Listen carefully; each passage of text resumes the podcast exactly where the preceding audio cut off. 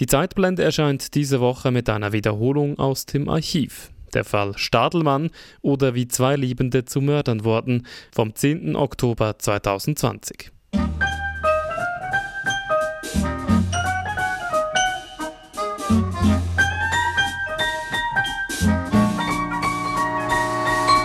Du hast das gewisse Oh la la, oh la la, oh la la. Und deine Küsse, oh la la, sind eine Sache für sich. Die Schweiz in den späten 1950er Jahren. Es ist eine Zeit, in der man den Schock des Zweiten Weltkriegs noch nicht verdaut hat. Und der nächste Krieg zieht bedrohlich näher, der Kalte Krieg. Doch die Wirtschaft boomt. Autobahnen und Häuser werden gebaut. Die Menschen kaufen sich Fernsehgeräte und ausländische Autos. Land auf, Land ab. Hört man Vico Toriani, aber auch deutsche Schlager von Hasi Osterwald, Katharina Valente oder Peter Alexander. Und darum liebe ich dich. Das klingt nach Unbeschwertheit. Doch es ist auch eine Zeit der sozialen Ungleichheit, der konservativen Familienbilder, der rigiden Moral. Die sexuelle Befreiung lässt noch mindestens ein Jahrzehnt auf sich warten. Du hast das, was selbst ein erfahrener Mann einfach nicht erklären kann. Du hast das gewisse Oh la la. Und mitten in dieser Zeit, am 19. Oktober 1957, passiert im Kanton Aargau ein grausamer Mord. Ein Mann wird mit einem Wagenheber halb totgeschlagen, dann von einer Brücke in die Reuss geworfen, wo er ertrinkt. Gefunden wird die Leiche erst 41 Tage später. Zu diesem Zeitpunkt bereits in Haft sind ein Aargauer Gipser und dessen norwegische Geliebte. Sie gestehen, den Mord begangen zu haben. dunkle Gestalten und rotes Licht. und sie tanzen einen Tango. Damals im Herbst 1957 ist der Mordfall Stadelmann in allen Zeitungen. Man spricht vom grausamsten Verbrechen der schweizerischen Kriminalgeschichte. Den Aargauer Gipser stilisieren die Medien zum Monster. Mit seiner Geschichte setzen sie sich nicht auseinander. Und dann geht der Fall vergessen, jahrzehntelang. Doch dann löscht sich schnell das Licht. Bis der Journalist und Schriftsteller Peter Hossli 60 Jahre später per Zufall von dem Mordfall Stadelmann hört. Die Geschichte packt ihn, er beginnt zu recherchieren und er rollt den Fall detailgetreu und akribisch auf. In dem kürzlich erschienenen Buch Revolverkuchi. Ein Liebespaar, das im Herbst 1957 zu Mörderin und Mörder wird. Wie ist es so weit gekommen? Darum geht es in dieser Zeitblende. Es geht aber auch um die Zeit, in der sich der Mordfall Stadelmann ereignet hat. Die historische Kulisse, vor der dieser Kriminalfall spielt. Damals in der Schweiz der späten 1950er Jahre. Mein Name Marlin Oehler. SRF 4 News Zeitblende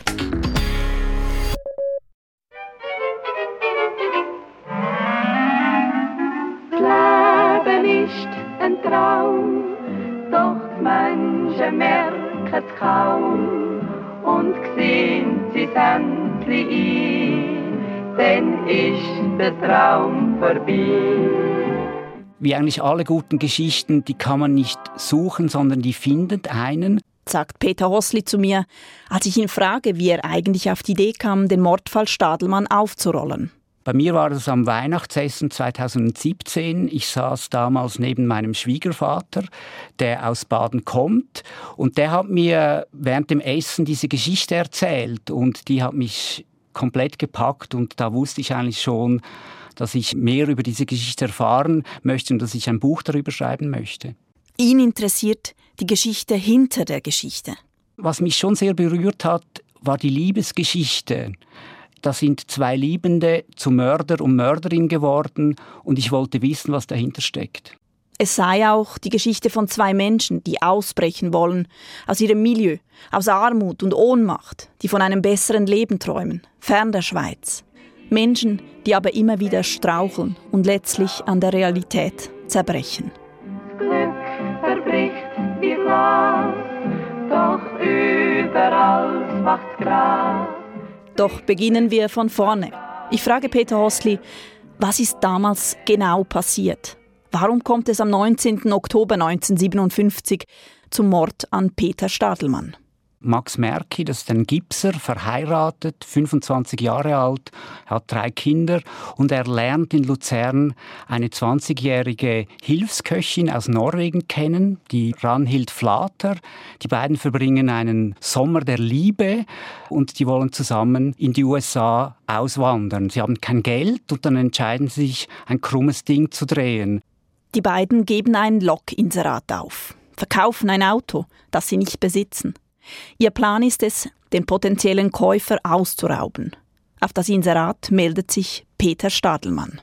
Das ist ein 30-jähriger Landwirtschaftsmaschinenhändler und er hat eine dunkle Seite, nämlich er wettet auf Pferde und er braucht Geld und er möchte dieses Auto von Max kaufen und teurer wiederverkaufen. Max Merki und Peter Stadelmann vereinbaren, sich am Bahnhof in Baden zu treffen. Dort locken Max und Ranhild das Opfer in ein Auto. Es ist ein schwarzer Citroën. Der Plan ist, Stadelmann unterwegs mit einem Wagenheber auf den Kopf zu schlagen. So fest, dass er bewusstlos wird und sie ihn ausrauben können. Doch das Ganze läuft aus dem Ruder. Peter Stadelmann wird nicht bewusstlos, er fängt an, sich zu wehren und dann kommt es zu einem ziemlich wüsten Kampf in diesem Auto. Sie schlagen x-mal auf den Kopf von Stadelmann zu, er wird nicht bewusstlos. Gegen Schluss dieser Autofahrt, die etwa eine halbe Stunde dauert, nehmen sie ihm das Geld ab und werfen ihn in die Reus. Was die beiden nicht wissen, zu diesem Zeitpunkt ist Stadelmann aber nicht tot. Der Mensch, den sie über eine Brücke in den Fluss werfen, ist zwar schwer verletzt, aber er lebt noch. Ich habe dann im Obduktionsbericht nachgelesen, dass Peter Stadelmann wahrscheinlich gestorben wäre an den Schlägen, aber letztendlich ist er ertrunken weil man hat auf seiner Lunge Ertrinkungsflecken festgestellt und das beweist, dass er zum Zeitpunkt, als man ihn ins Wasser warf, dass er dann noch lebte. Noch immer unter Schock, panisch, fahren Max Merki und Ranhild Flater nach Hause und merken erst da, wie blutverschmiert sie sind. Ihre Hände, ihre Kleider, das Auto, ja selbst die geraubten Geldscheine, erzählt Peter Hosli. Hektisch und planlos versuchen sie die Spuren zu verwischen, den Mord zu vertuschen.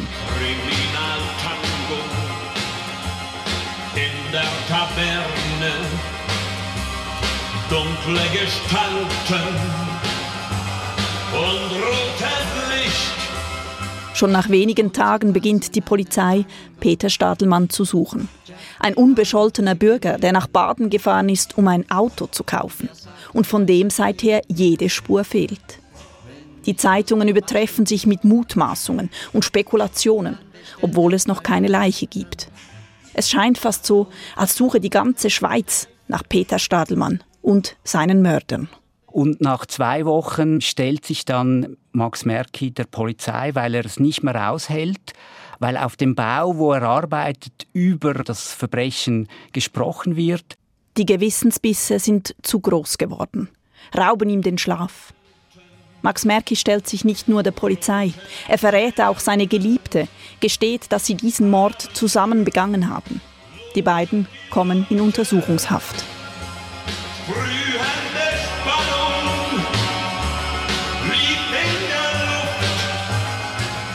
Und sie tanzen einen Tango. Ein Jahr nach der Tat kommt es in Aarau zum Mordprozess. Beide werden schuldig gesprochen. Max Merki erhält eine lebenslängliche Haftstrafe, Ranhild Flater 15 Jahre. Die ersten Jahre, die verbringen sie zusammen in der Strafanstalt in Lenzburg. Es gab damals noch kein Frauengefängnis. Und in dieser Zeit haben sie einander Briefe zugeschmuggelt. Ich habe sehr viele Briefe gefunden aus dem Archiv des Gefängnisses. Das war für mich eigentlich eine der schönsten Entdeckungen. Die haben sich Briefe geschrieben, die waren dann, als ich das abgeschrieben habe, bis zu 50.000 Zeichen lang. Also das ist unheimlich viel Text. Die Liebesbeziehung zwischen den beiden, obwohl sie sich nach dem Prozess nie mehr sahen, die ging noch ein paar Jahre weiter.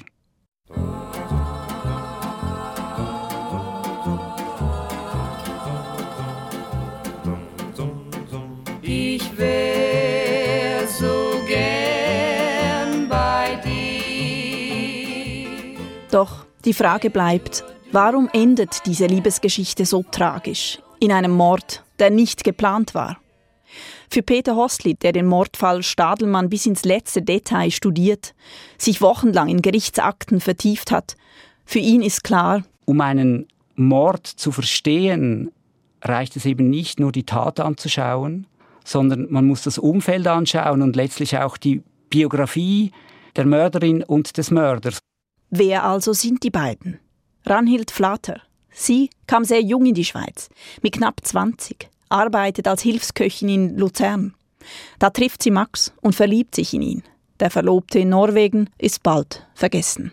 Sie hat eigentlich immer ein bisschen das gemacht, was Max vorlebte. Also Max war ein Mann, den sie auch idealisiert hat. Äh, sie hat auch ohne zu zögern Max geholfen, ähm, diesen Plan durchzuführen, hat es eigentlich auch kritisch nie hinterfragt. Und in der psychiatrischen Begutachtung von Ranhild Flater hat man dann auch gesagt, dass sie wirklich eigentlich aus fast blinder Liebe ist sie diesem Mann nachgegangen. Über die Geschichte ihres Geliebten, seine traumatische Kindheit oder seine finanzielle Notlage weiß sie nichts. Zunächst auch nicht, dass er drei Kinder hat. Ich sehe das Ziel der Sehnsucht vor mir, wenn in blauer Nacht die Sterne glühen. Peter Hosli hat auch die Figur Max Merki genau studiert. Der Aargauer Gipser sei kein brutaler Gewaltverbrecher. Seine Geschichte sei komplex und habe ihn letztlich zum Mörder gemacht. Er war ein Mensch, der nicht in der Lage war, für sich selber zu sorgen. Und ich glaube, diese Unfähigkeit, dieses aufrichtige Leben zu führen, das ist wirklich zurückzuführen auf seine Vergangenheit, seine Jugend, die sehr stark von Missbräuchen geprägt war. Seine Mutter hat ihn stehen gelassen, als er drei Jahre alt war. Sein Vater hat dann wieder geheiratet. Und diese Stiefmutter hat ihn dann immer wieder geschlagen. Er war, bis er ein Teenager war, ein Bettnässer. Seine Stiefmutter hat ihn mit urinbekleckertem Hemd in die Schule geschickt. Man hat ihn dort ausgelacht, weil er nicht gut riecht. Max Merkel hatte wirklich das Gefühl, dass die Menschen gegen ihn sind. Er hatte einen inneren Zorn und eine innere Wut und auch eine innere Verzweiflung. Und ich denke, das spielt eine Rolle, dass er dieses Verbrechen hat begehen können. Er will aufrichtig leben, aber es gelingt ihm nicht. Peter Hosli bringt ein Beispiel. Max Merki sei unglaublich stolz darauf gewesen, dass er es im Militär zu etwas gebracht hat. Das war ihm wichtig. Er, dem man in der Jugend gesagt hat, er sei ein Nichtsnutz, er hat es zum Korporal geschafft. Kurz darauf hat er Konkurs gemacht mit seinem Geschäft und man hat ihm diesen Rang wieder weggenommen. Und das ist so sehr typisch für Max, dass er etwas erreicht hat und dann hat er es immer wieder verloren. Max hat es nicht geschafft, auf der Seite der Sieger zu sein, sondern er war immer ein Verlierer. Am Ende verliert er auch seine große Liebe. Ranhild, mit der er Höhenflüge erlebt hat, seit langem wieder einmal glücklich ist. Damals im Sommer 1957. Er kam, als du erst 18 warst, von großer Fahrt zurück. Er küsste dich so scheu und zart und sprach vom großen Glück. Es ist eine schwierige Liebe, wegen der gesellschaftlichen Umstände. Die finanziellen Verpflichtungen gegenüber seiner Ex-Frau und den drei Kindern überfordern Max. Und als Ranhild auch noch schwanger wird, ist das der berühmte Tropfen, der das Fass zum Überlaufen bringt. Max Merkel war sein Leben lang arm und er war immer auf der Suche nach Geld und Geld war ein sehr wichtiger Treiber. 1957 ließ er sich scheiden. Er ging vor Gericht gegen seine Frau und es ging darum, welche Alimente er zahlen müsse. Wenige Tage nachdem er erfahren hat, dass er eigentlich diese Alimente an seine Frau nicht bezahlen könne, hat er Peter Stadelmann ermordet, um ihm 4000 Franken abzunehmen. Es war kein sehr großer Betrag. Und das zeigt so ein bisschen, dass das nicht ein kaltblütiger Mörder war, sondern jemand, der impulsiv gehandelt hat und letztlich auch ein bisschen tollpatschig vorgegangen ist, weil diese Idee, die er hatte mit diesem Log-Inserat, die war ja nicht sehr durchdacht. Ein undurchdachter Plan, genährt durch die finanzielle Notlage, in der Max und Ranhild sich befinden. Sie realisieren, dass sie ihre Liebe in der Schweiz nicht leben können. Sie träumen davon auszuwandern und in den USA ein freieres Leben zu führen. Doch dieser Traum zerplatzt mit dem Mord an Peter Stadelmann und der Trennung im Gefängnis. Du sahst ihn nachts im Traum vor dir und gabst ihm deine Hand. Das bezeugen auch die unzähligen Liebesbriefe, die Peter Hossli in den Gefängnisunterlagen gefunden hat. Aus ihnen spricht zärtliche Liebe, aber auch Schmerz und Verzweiflung. Ranhild beschreibt, als sie anfangs im Gefängnis in Lenzburg war, dass sie so große Sehnsucht nach Max hatte, dass sie die Zelle zerstörte und dass sie dann von ihrem Einkommen als Arbeiterin im Gefängnis einen Franken 50 abgeben musste. Sie beschreibt, wie sie ein Bild, das Max ihr einmal gegeben hat, immer unter ihrem Büstenhalter versteckt hatte. Max kommt mit der Trennung im Gefängnis noch weniger zurecht. Er habe zunehmend eine Obsession für diese Frau entwickelt und begonnen, ihr in seinen Briefen zu drohen. Er hat zum Beispiel gesagt, wenn du dann freikommst, geh ja nicht zu einem anderen und betrüge mich auf keinen Fall. Max hat unheimlich angefangen zu leiden, weil er gemerkt hat, dass ihm diese Liebe entgleitet.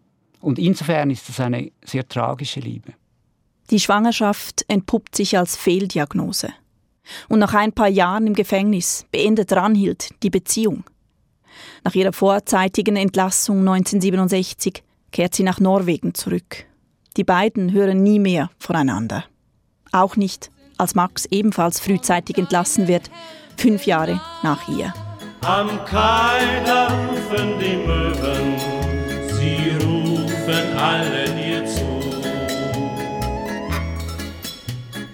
Cindy, oh Cindy, dein Herz muss traurig sein.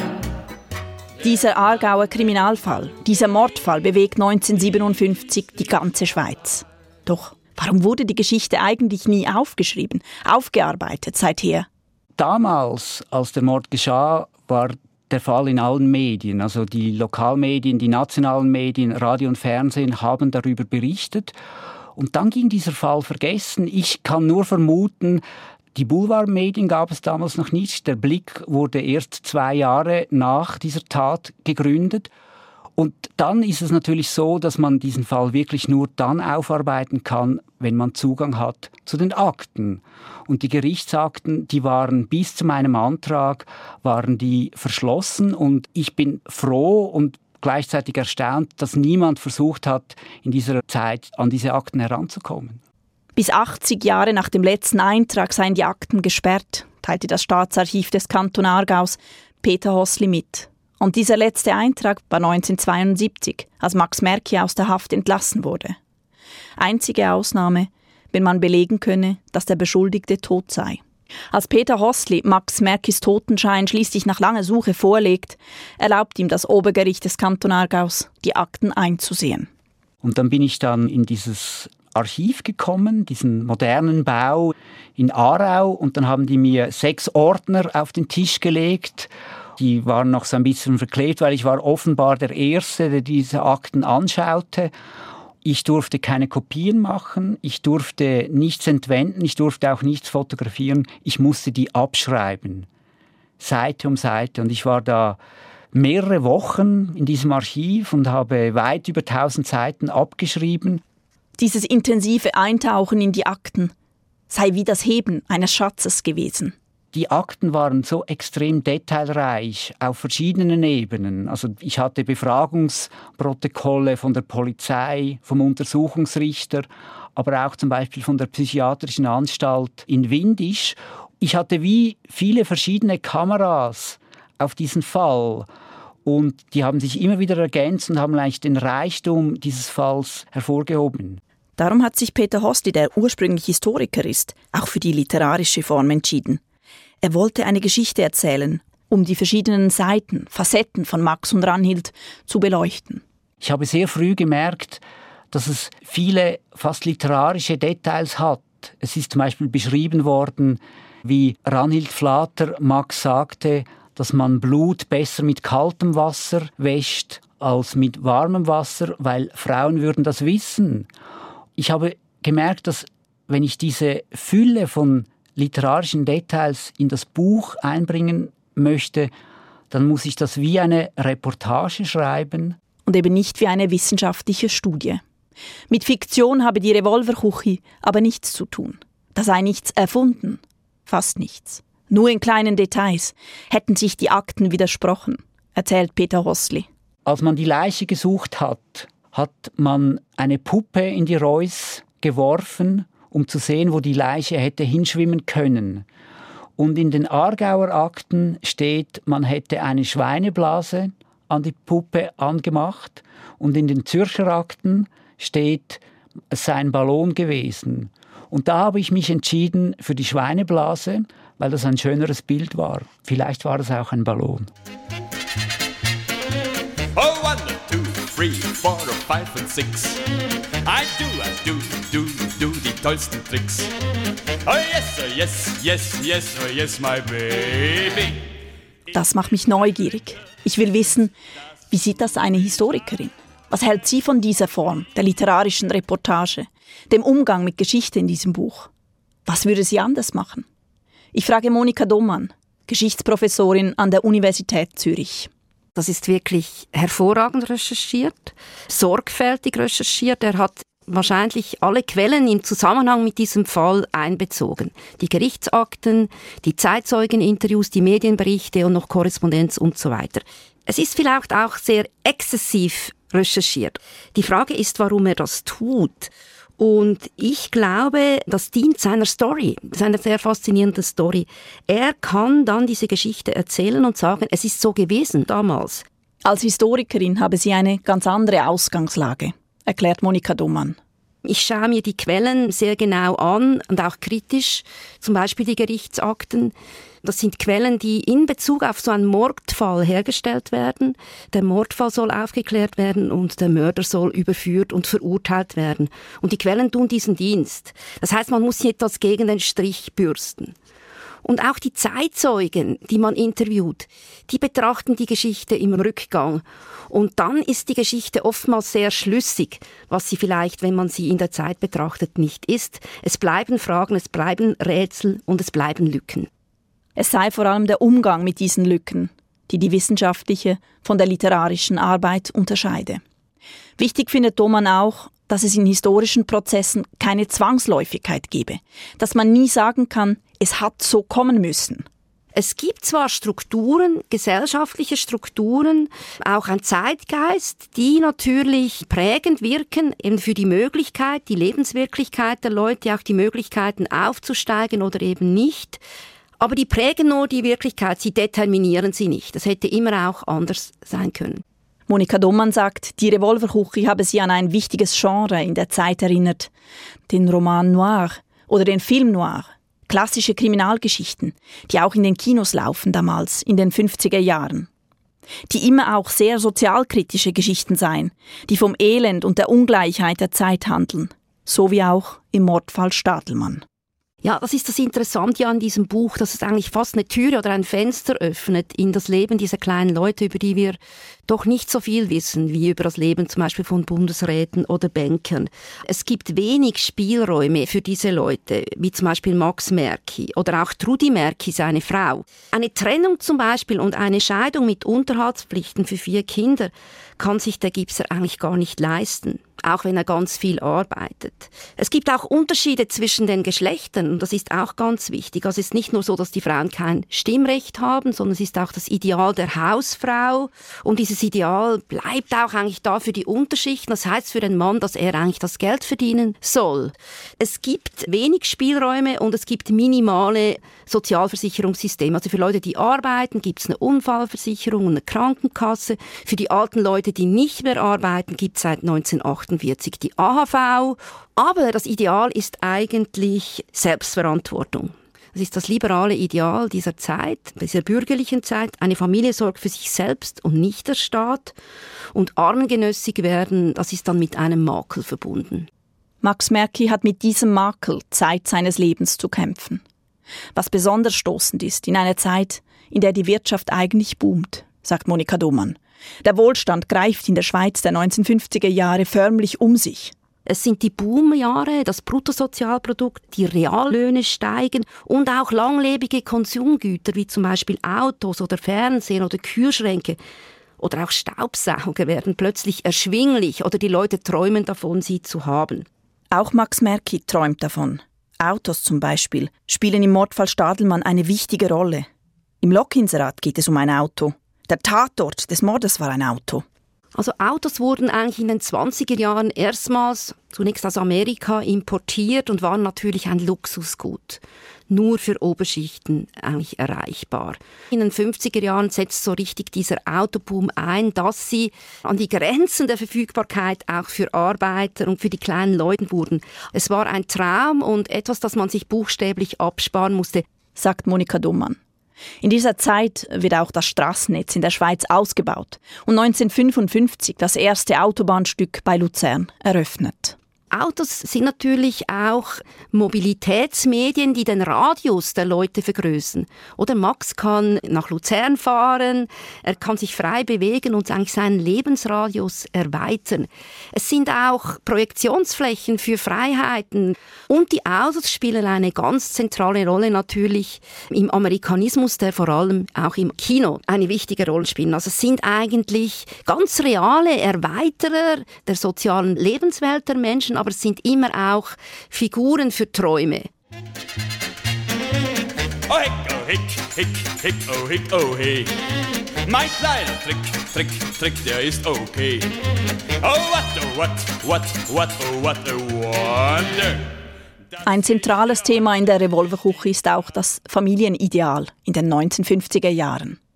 Man hat sehr früh geheiratet, hatte früh Kinder, so wie auch Max Merki. Scheidungen waren die Ausnahme, sagt Monika Dummann. Ja, die Familie, also das bürgerliche Familienideal, muss man sagen, ist eigentlich bis in die Unterschichten herabgetröpfelt. Also eigentlich ist das das Ideal und scheiden tut man eigentlich nicht. Man muss sich leisten können, das habe ich schon gesagt, und die Normen sind rigide. Und eigentlich bis in die 19 70er Jahre ist Scheiden eigentlich nicht ein Massenphänomen, wenn man so will. Und ich glaube, in den 1950er Jahren waren etwa 2,5 Prozent der Frauen waren geschieden. Das ist sehr wenig im Vergleich zu heute. Also das war nicht bloß, dass er zu früh geheiratet hat. Das war durchaus auch im Sinn der Zeit, dass er so früh heiratet. Und nämlich dieses Ideal auch zu erfüllen und Kinder zu zeugen. Das ist das, was man eigentlich von, von einem einfachen Mann auch erwartet hat. Und auch die Sexualität ist in den 50er Jahren nicht unbeschwert. Verhütungsmittel gibt es noch nicht wirklich. Die Pille kommt erst in den 60er Jahren auf, erzählt Monika Dummann. Frühe Schwangerschaften und illegale Abtreibungen seien verbreitet gewesen. Man muss wissen, dass die Abtreibung natürlich verboten war. In den 1930er Jahren wurde sie gar ins Strafrecht integriert. Also 1942 wurde das Strafrecht angenommen vom Stimmbürger und da ist explizit die Abtreibung verboten. Es wird mit Gefängnis bestraft also Frauen, die abtreiben, aber auch Drittpersonen, die Abtreibung vornehmen, werden mit Gefängnis oder Zuchthaus bestraft. Das heißt aber wiederum auch, dass es soziale Unterschiede gibt in Bezug auf Zugang zur Abtreibung. Frauen aus bürgerlichen Schichten haben Zugang zu Ärzten, die ihnen vielleicht trotzdem mit irgendwelchen Attesten diese Abtreibung vornehmen. Frauen aus den Unterschichten bleibt nur ein Zugang zu diesen illegalen sogenannten Engelmacherinnen. Es ist also eine ganz rigide Doppelmoral. Abtreibung ist verboten, aber sie findet trotzdem statt und wahrscheinlich etwa in derselben Anzahl wie die Kinder, die geboren wurden. Auch in Max Leben spielt illegale Abtreibung eine Rolle. Vor dem Mord an Peter Stadelmann hat er einmal eine Engelmacherin erpresst, um an Geld zu kommen. Auch das steht in den Gerichtsakten und wird in Peter Hoslis Revolverkuchi erzählt. Glück verbricht wie Glas, macht's Gras, bricht hüt fast gar dies Herz vor Schmerz. Der Titel des Buches ist übrigens alles andere als zufällig gewählt. Peter Hostli erklärt das ganz zum Schluss und lässt den Fall Stadelmann damit noch einmal in einem anderen Licht erscheinen. Die Revolverküche ist ein Kino an der Grenze zwischen Baden und Wettingen. Das ist das Kino Orient. Und da liefen in den 50er Jahren immer Westernfilme. Und der Übernahme dieses Kinos war Revolverküche. Und Max und sein Bruder Kurt gingen dort oft zusammen in die Kinos, weil das Kino konnte man sich leisten. Und Max sah in diesen Westernfilmen, dass ein Schlag über den Kopf reicht, damit jemand bewusstlos wird. Dort fand er die Idee zu diesem Raub. Er dachte tatsächlich, dass wenn er dem Peter Stadelmann einen Schlag mit dem Wagenheber über den Kopf gibt, dann wird er bewusstlos, dann könne er ihn an den Straßenrand setzen und ihm das Geld abnehmen. Und nach einer halben Stunde, wie er das ja in diesen Westernfilmen sah, würde der wieder erwachen und alles sei gut. Ein Film inspiriert die Realität, lässt einen Menschen sein Leben verlieren und zwei andere zu Mördern werden. Ob es wirklich so war? Historikerin Monika Domann ich bin da ein bisschen vorsichtig, weil es kann auch sein, dass sich der Bruder das so zurechtgelegt hat im Nachhinein. Und man muss wissen, das Kino wurde immer verantwortlich gemacht für die Gewalt, für die Kriminalität. Was also bleibt? Eine Zwangsläufigkeit gibt es bei Mordfällen nicht. Auch nicht beim Mordfall Stadelmann. Das beschreibt auch Peter Hossli so. Es war eine Verkettung unglücklicher Umstände, doch jeder einzelne davon irgendwie von der Zeit geprägt, an den historischen Kontext gebunden es gibt Offenheit im Prozess und auch so Mordfälle und auch die Abgründe, vielleicht auch gar das Böse im Menschen. Das ist oft, und das ist ganz schwierig für uns hinzunehmen, auch unerklärlich. Das ist ja genau das, was der Detektiv versucht in der True Crime Story. Er versucht, den Mord aufzuklären. Und das ist auch das, was das Gericht tun muss, damit die Gesellschaft wieder versöhnt ist ein bisschen. Dass sie versuchen muss, herauszufinden, warum hat er so gehandelt, wer hat gehandelt. Aber letztlich, und das ist für mich ganz wichtig, der Mensch hat Schattenseiten, Abgründigkeiten. Für mich bleibt es doch auch letztlich ein bisschen ein Rätsel, warum das so geschehen ist. Auch als Historikerin und gerade als Historikerin sagt Monika Dummann. Die Lücken bleiben und damit auch die Frage, was die beiden Liebenden letztlich zu Mörderin und Mörder gemacht hat. Damals, am 19. Oktober 1957 im Kanton Aargau. In der. Ja, und das war sie, die Zeitblende zum Mordfall Stadelmann. Am Mikrofon verabschiedet sich Marlin Oehler und sie tanzen einen Tango. Diese Sendung und alle anderen Episoden gibt es auch zum Nachhören, überall dort, wo es Podcasts gibt. Etwa auf srf.ch-audio.